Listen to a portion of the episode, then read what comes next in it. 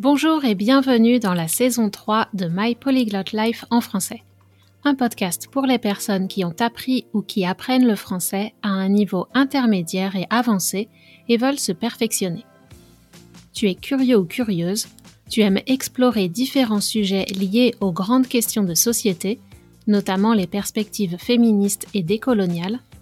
Tu t'intéresses peut-être aux cultures francophones, en particulier de la France et du Québec Peut-être prépares-tu un examen comme le DELF, le DALF, le TEF ou le TCF et tu recherches des ressources adaptées et motivantes.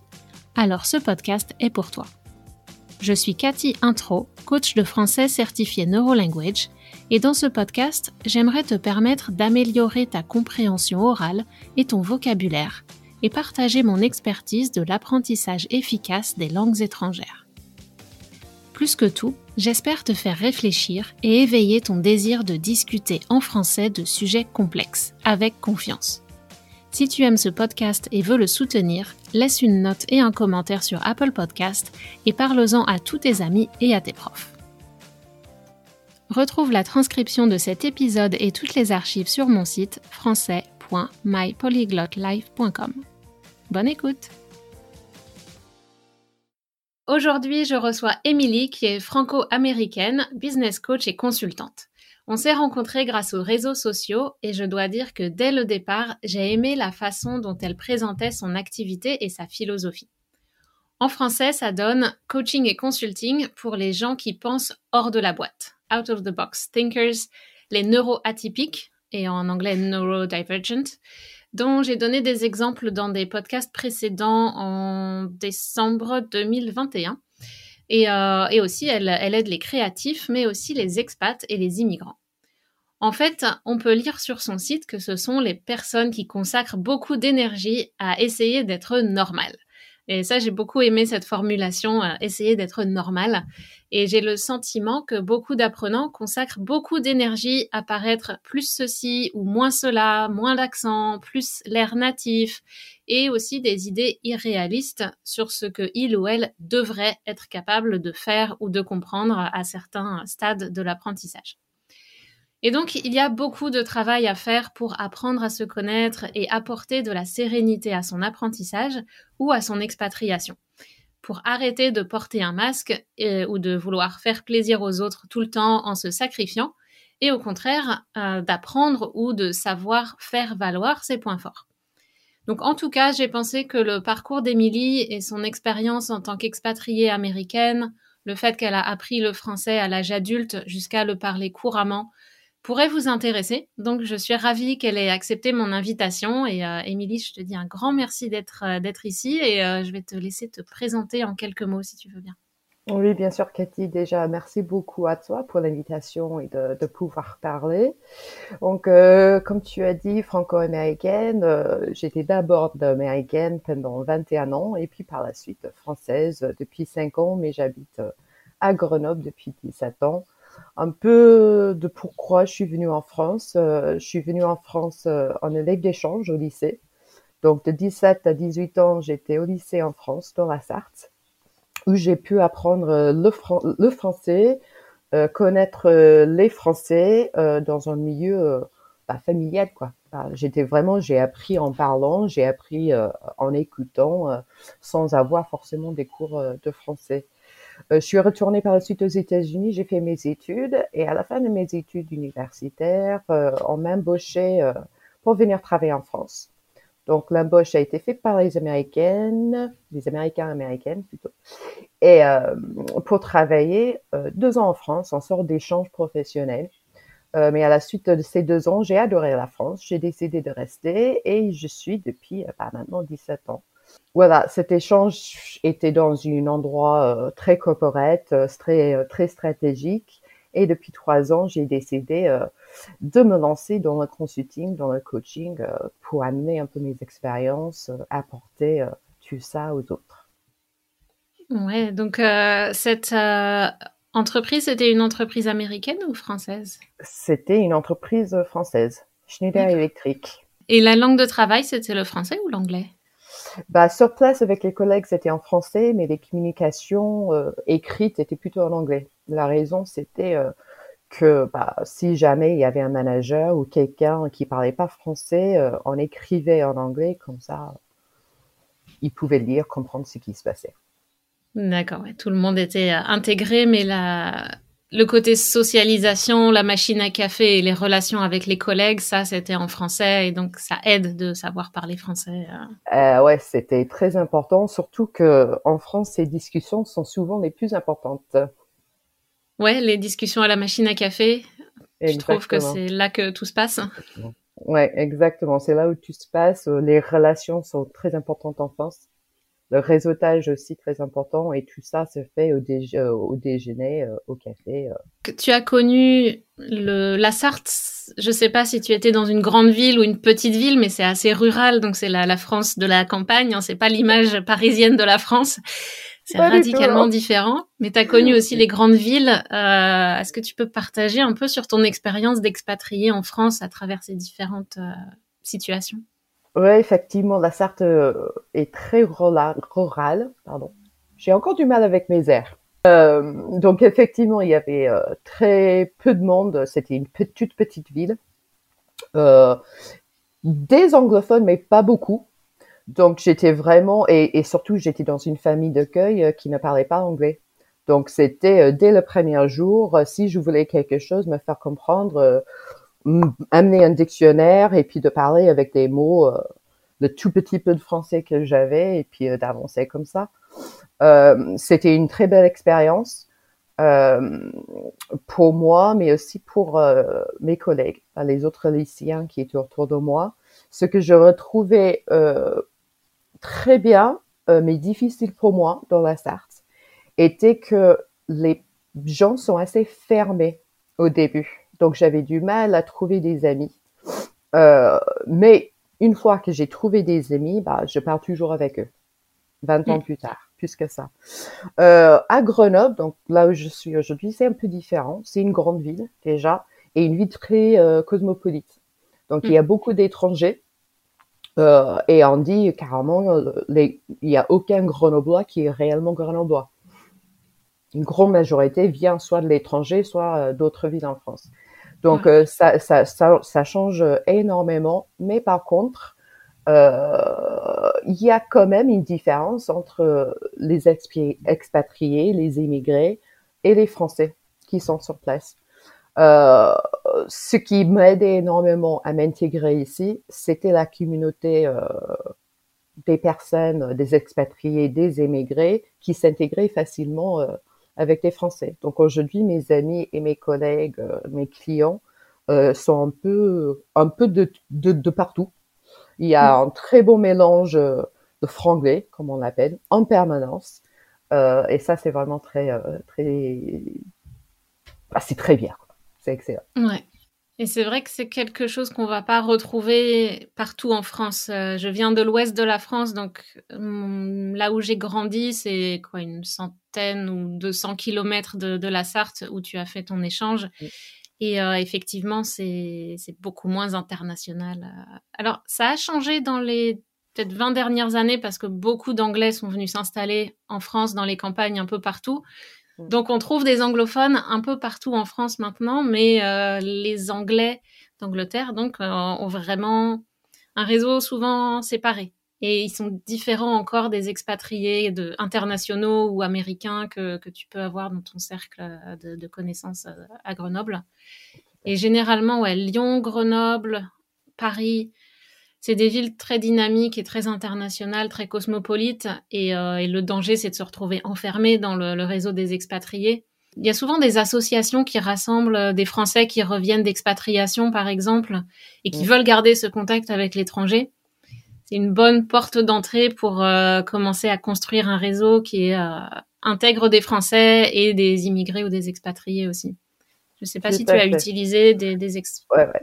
Oui, carrément. Euh, ouais, ouais. Presque tout au début, la première année, euh, j'ai découvert l'association France-États-Unis à Grenoble. Euh, C'était une association plutôt professionnelle, donc d'adultes, avec un très bon mix d'Américains expatri expatriés ou autres, et des Français qui ont vécu aux États-Unis. Donc, on partageait des choses, euh, on parlait des États-Unis. La langue parlée était en franglais exceptionnel. Et euh, donc, du coup, beaucoup de mes amis encore aujourd'hui euh, sont de cette, cette association. Et, et, du coup, il faut en profiter de, de, ce genre de choses parce que c'est là où on a un point d'entrée avec des Français qui sont déjà intéressés, ouverts, euh, de discuter avec d'autres personnes qui sont différents, qui ont des idées différentes, euh, euh, avec une culture euh, qui n'est pas pareille. Mm. Et c'est, je reviens aussi sur ce que tu disais sur le fait que les, les gens étaient assez fermés. Euh, effectivement, je vois ça dans ma région ou en Bretagne où les gens vont pas aller spontanément vers euh, les nouveaux arrivants, mais que ce soit des Français qui déménagent à l'autre bout de la France ou des étrangers, tout la, toutes les personnes qui ne sont pas de la région sont étrangères et, euh, et ça prend fait. du travail et vraiment beaucoup de il faut oser sortir, oser aller rencontrer les gens et, euh, et pas compter sur euh, que ce soit eux qui viennent parce que vous pouvez attendre très longtemps. Mais par Exactement. contre, si vous devenez ami avec un Français ou une Française et que vous avez besoin d'aide, la personne sera là. Elle va pas vous dire ah, oui oui je vais t'aider puis planter au dernier moment et ne pas ne pas venir. C'est euh, ouais. ça, c'est un petit clin d'œil aux Canadiens qui euh, c'est souvent ce que les Français reprochent aux Canadiens, c'est que les Canadiens disent toujours oui. Et le jour où il faut aider, il y a plus personne. Et quand on arrive de France, quand on s'est engagé, euh, c'est qu'on est prêt à le faire. Et puis si on n'est pas prêt, euh, on va dire non. Mais euh, il y a, y, a, un petit choc culturel à ce niveau-là sur l'engagement et le fait de, de poser des limites qui mm. peut être un peu déstabilisant quand on arrive. Alors, je veux pas généraliser. Il y a des Français qui plantent les gens au dernier moment et des Canadiens qui sont là oui, pour aider. Hein, mais ouais, c'est une tendance a, globale que j'ai remarquée. Bah, et, et c'est un très bon point, Cathy, parce que des fois, on peut dire que les Français sont pas polis. Mm. J'entends très souvent euh, French are rude. Et euh, oui, c'est vrai pour nous, les Nord-Américains, euh, ils vont dire non, très souvent même. Mais quand il dit oui, c'est vraiment en oui, comme tu viens de dire. Et c'est très important de, de, savoir cette petite euh, différence culturelle parce que on peut dire, bah, la personne a dit non, donc du coup, la prochaine fois, je pose pas la question. Ah, ouais. si, en fait, on peut poser la question pour la, pour la prochaine fois et peut-être qu'ils seront d'accord pour la suite. Donc, euh, il faut pas non plus être bloqué par ces noms euh, euh, au début non plus. Mm -hmm.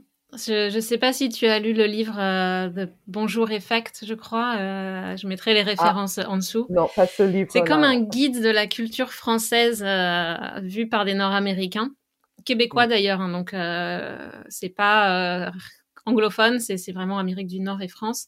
Mmh. Et où il disait que souvent ça commence par un nom avec un Français, mais que c'est pas la réponse finale. On peut, euh, on peut souvent arriver à un accord ou trouver un, une solution pour régler le problème et euh, il faut pas prendre non comme une réponse euh, définitive. Bah, le non ni le c'est impossible. Oui. Ça, ça c'est typique. Tout est impossible en France, sauf que rien, rien, rien n'est impossible.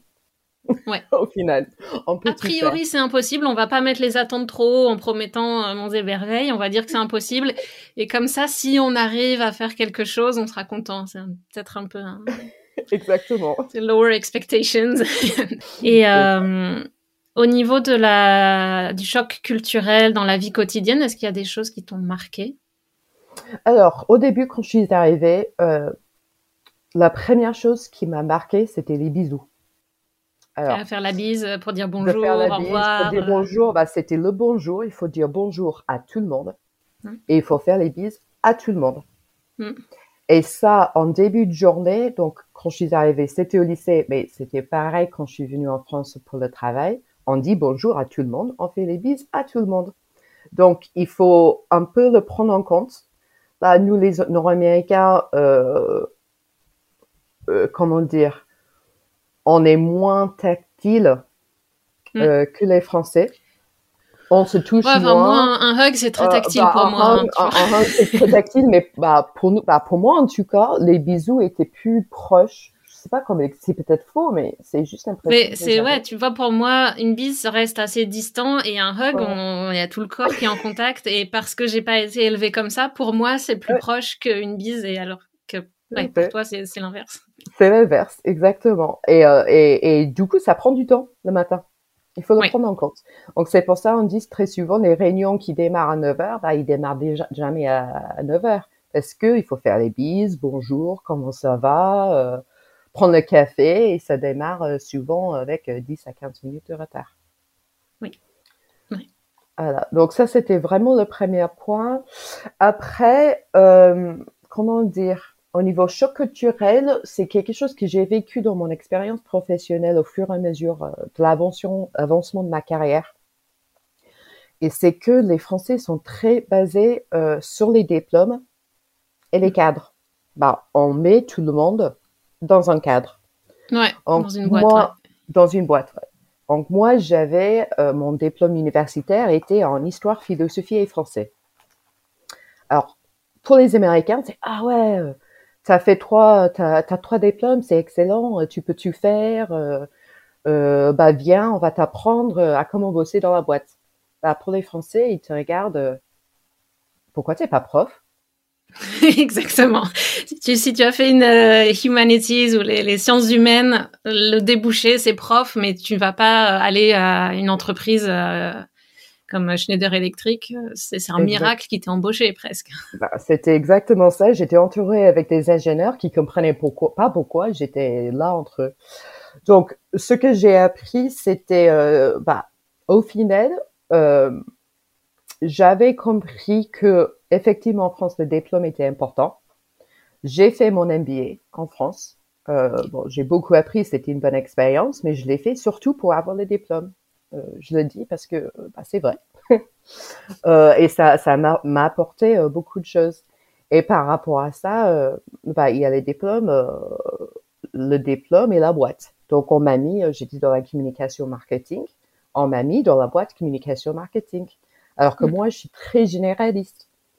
Et donc du coup, c'était vraiment grâce aux menteurs et aux managers qui comprenaient cette différence culturelle euh, qui m'ont pris dans des postes différents, dans l'informatique, dans la gestion du projet, etc. C'est vraiment grâce à, grâce à ces personnes que j'ai réussi à avancer et, euh, et du coup, pourquoi aussi je suis là, euh, tant que consultant et coach, parce que je crois fortement qu'en France, il faut, euh, il faut changer des choses. De toujours embaucher les mêmes personnes, euh, des mêmes, des mêmes universités, des grandes écoles d'engineering ou du business, euh, bah, de plus en plus, ils se, ils se rendent compte que bah, il manque de la diversité. Mm. Et donc, du coup, ils, ils, recherchent, ils savent pas trop comment faire parce que c'est pas dans les habitudes euh, et, et ils, posent, ils se posent des questions.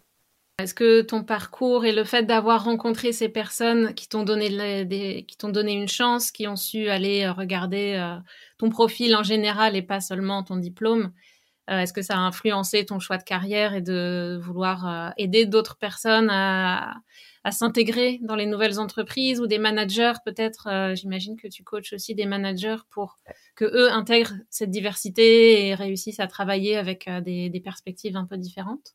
Tout à fait. Donc d'abord avec des individus et, surtout avec moi-même, c'était assez tôt dans, ma carrière où on m'a dit que j'avais un profil atypique. Alors pour moi, c'était excellent. J'ai bah, j'ai fait plein de choses, j'ai plein d'expériences, c'est super. Mais en fait, non. Profil atypique en français, bah, pour les Français, c'est euh, négatif. C'est pas une bonne chose parce que mm. on sait pas mettre la personne dans sa boîte. Ouais. Euh, donc du coup, euh, et, et, ce que j'aide, bah, j'essaie de faire parce que c'est pas aussi évident que ça c'est de à la fois prendre des profils atypiques ou les néo-divergents, euh, des émigrés, des expatriés, c'est de dire on a nos valeurs, on est nous-mêmes, euh, et en fait tout le monde a ses propres valeurs, tout le monde a, ses compétences, son expérience et tout ça, mais de mettre en valeur ce qui recherche la personne en face. Donc que ça soit un ami, que ça soit un collègue, que ça soit un manager, etc. Mais de vraiment, et, c'est pour ça que je dis, c'est pas aussi évident que ça, parce qu'il y aura une personne qui dit, ok, euh, bah, t'es canadienne, donc euh, t'es nord-américain, et donc du coup je comprends bien que euh, tu fonctionnes comme ça. Alors qu'un autre va dire, euh, bah t'es canadienne, euh, francophone, donc du coup tu parles français, et donc du coup t'es comme nous. Oui. Non. Et, euh, et, non, ah non, pas du tout. Donc c'est juste de trouver cet équilibre euh, en soi-même, vraiment. Et je dis euh, quand c'est grâce aux managers, à mes menteurs, qui, qui m'ont dit, bah tiens, Émilie, dans les cas de négociation, par exemple, quand tu essaies de négocier, bah toi, tu veux aller droit au but. Objectif, business, argent. Ah bah alors qu'en France, et encore moins dans d'autres pays, il faut d'abord créer la relation avec la personne. Les bonjours, ça va, sincère, ça compte mm. beaucoup. Mm-hmm. Donc c'est vraiment de jouer avec euh, de jouer avec les deux et pouvoir rester nous-mêmes mais adaptable mm-hmm. euh, en même temps. Oui, avoir une connaissance du contexte euh, culturel pour ne pas faire des, des, choses qui vont te... Si tu, tu arrives trop américaine dans une négociation française, tu vas fermer la porte tout de suite parce que la personne va, avoir une réaction, même en 10 secondes, elle va juger et elle va dire, mais cette personne-là ça correspond pas au profil de la personne avec qui je veux travailler. Alors que si tu connais les codes et que tu sais intégrer les codes, mais tu restes quand même euh, sur ton ce qui fait ta force en fait pour euh, bah, tu, augmentes le succès en fait euh, parce que tu as vraiment le, meilleur des deux, le meilleur de toi-même, mais dans un contexte où tu fais les choses appropriées pour pour obtenir l'objectif. Et ça c'est un truc avec les, neuro, les personnes neurodivergentes, j'ai remarqué que souvent il y a cette tendance de vouloir euh, se suradapter ou euh, vouloir faire les choses qu'on pense que les autres attendent. Et donc en faisant ça, on peut avoir des résultats parce que euh, on va savoir cocher les bonnes cases et mais au final on perd une part de nous-mêmes et on limite la, la richesse qu'on peut apporter à l'entreprise ou, ou, au contrat avec avec l'autre personne. Et donc, c'est important d'avoir euh, un coach ou quelqu'un qui peut t'aider à, à faire le point sur toi-même et à dire, OK, tu, tu, tu sais t'adapter aux autres, mais euh, si tu commences par t'adapter à toi-même et ensuite à, adapter tes actions à la situation, les, les résultats, c'est comme exponentiel quand tu commences à explorer ces pistes-là. Tu pensais que tu avais du succès avant, mais après, c'est... Euh, tu réalises que tu peux te faire plaisir vraiment en faisant, euh, faisant ton activité professionnelle. Euh, tu peux être outside the box, même en France. surtout que c'est en train de changer beaucoup plus. les, managers, les nouveaux managers, les, ont beaucoup plus cette ouverture sur l'international et cette volonté d'amener plus de diversité. Alors, ils savent pas encore toujours la gérer, mais au moins il y a cette volonté de regarder euh, des profils atypiques et de ne pas les écarter tout de suite comme ça pouvait être le cas il y a une vingtaine d'années ou une quinzaine d'années peut-être. Exactement, si je peux parler juste un petit peu de mon propre expérience, mm. euh, parce que je suis néo, neurodivergente. Donc euh, c'est pour ça que, que j'accompagne les neuro, neuro oh, toujours du mal à dire ça, neurodivergent. euh, en fait, euh, comme tu dis, euh, au début de ma carrière, et, je crois pour le début de, ma vie, c'était même pas juste en France, c'était aussi aux États-Unis. J'ai essayé de, de, m'adapter à la norme. Et ça fonctionnait. Ça euh, super bien. Sauf, comment dire, en fait, ça prend énormément d'énergie en plus. Mm-hmm. Parce que du coup, euh, il y a des contraintes, nos cerveaux ne fonctionnent pas de la même manière. On crée des, des passages euh, euh, des passages dans le cerveau en fait euh, pour être normal, mais c'est fatigant. Et euh, mon expérience était, et là j'entends de plus en plus du monde qui, qui vivent ou qui ont vécu la même chose, bah, c'est un burn-out. Mm. Donc pour moi c'était à 30 ans. Euh, tout simplement mon cerveau ne pouvait plus fonctionner euh, normalement. Et j'avais besoin, moi, euh, de me redécouvrir, parce que du coup, je devenais une personne que j'étais pas. De me redécouvrir, euh, de mieux connaître mes forces, et par la suite, trouver un travail, une source de revenus, les deux, euh, où je pouvais utiliser mes forces, là où j'étais pas normal de savoir m'adapter, mais pas d'avoir le faire tout le temps non plus. Mm. Donc, euh, donc pour moi, c'était très riche et, euh, et, et, pareil, euh, c'est pas très évident parce que parce que c'est à la fois pas compris et là, c'est le cas en France peut-être plus que que les Nord-Américains. On parle beaucoup plus de, de la psychologie en Amérique du Nord qu'en France, euh, mais c'est très peu connu et c'est compliqué et donc du coup quand, quelque chose est compliqué, bah, on a peur et donc du coup on n'essaie pas. Donc j'essaie des euh, j'aide des individus, mais aussi comme tu as dit les entreprises à, à comprendre comment intégrer euh, les neurodivergents euh, dans les entreprises. Euh, mm. Ça peut être d'utiliser leur force. Donc euh, beaucoup de neurodivergents sont très forts en analyse, sont très forts dans tout ce qui est data. Ils sont des, des programmeurs excellents. Et c'est ces métiers-là, en fait, euh,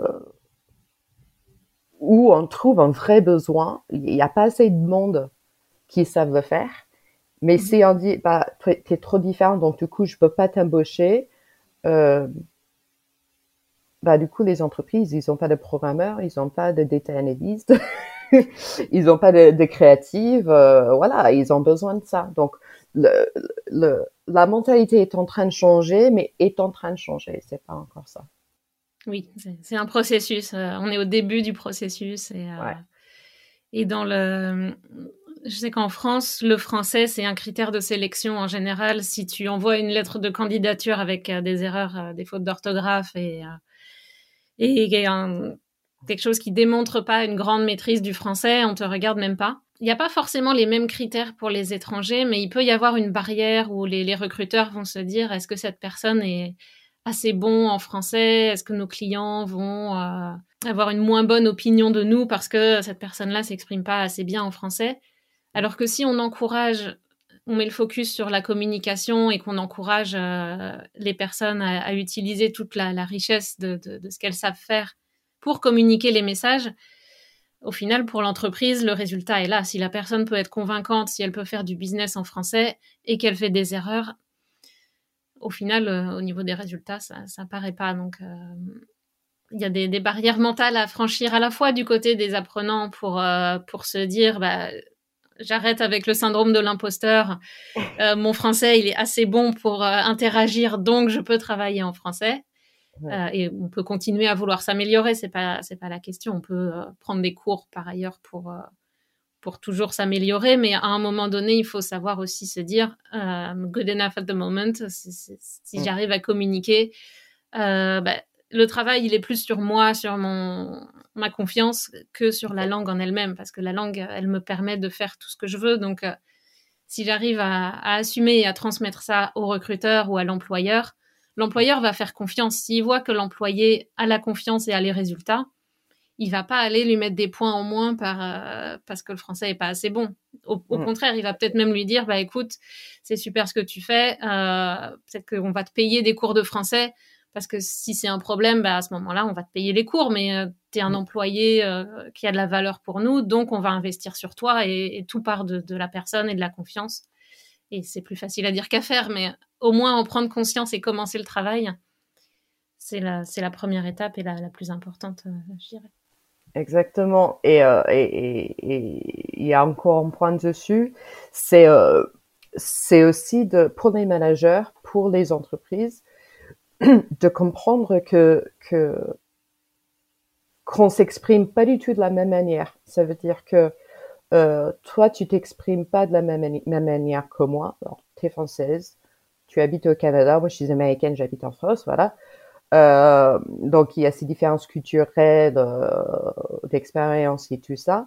Mais même pour les neurodivergents, euh, mm. des fois on a du mal à s'exprimer euh, correctement.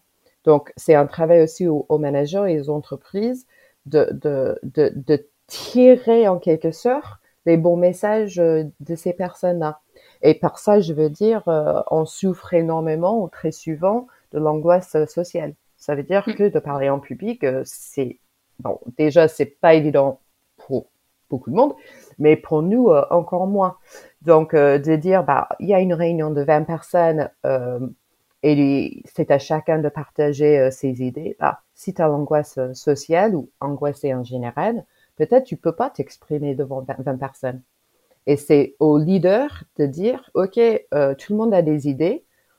Pour les personnes qui prennent la parole très bien, mais aussi donner l'opportunité euh, aux autres de donner des, idées à l'écrite en avance, après. Euh, et c'est une façon euh, mm. de, de, recueillir tous les éléments de tout le monde. Ouais, ouais, il y a beaucoup de, de, de réflexions à mener sur les, les, processus en entreprise et la participation de, de chaque employé qui mm. permettrait d'avoir beaucoup plus de, de points de vue créatifs et au final de, d'avoir une intelligence collective encore, avec encore plus d'éléments pour trouver des, solutions euh, différentes de, ce qu'on fait habituellement. Et si on a des, si on tente des choses différentes, on peut avoir des résultats différents et, euh, une croissance encore, encore meilleure, en fait. Tout à fait. Et avant de terminer, est-ce que tu peux juste nous rappeler euh, où on peut te trouver sur Internet ou comment te contacter? Oui, bien sûr. Donc, euh, le nom de mon entreprise de coaching et consulting est Caving into Curiosity. Donc, si, euh, si on cherche Caving into Curiosity sur Instagram, sur LinkedIn, euh, sur Google, normalement, on va tomber sur mon site web, la page LinkedIn, mon adresse mail et tout ça. Et sinon, bah, pareil, Émilie Huchen, recherche Google, on me retrouve. On te trouve. Ok, je mettrai les liens euh, sous la sous la vidéo et sous la sous la podcast de toute façon, donc euh, ce sera facile de te trouver. Merci beaucoup, c'est excellent. un grand merci euh, d'être venu aujourd'hui. Voilà, si vous aimez ce podcast, n'oubliez pas de vous abonner et d'en parler autour de vous. Et je vous dis à très bientôt sur My Polyglot Life en français.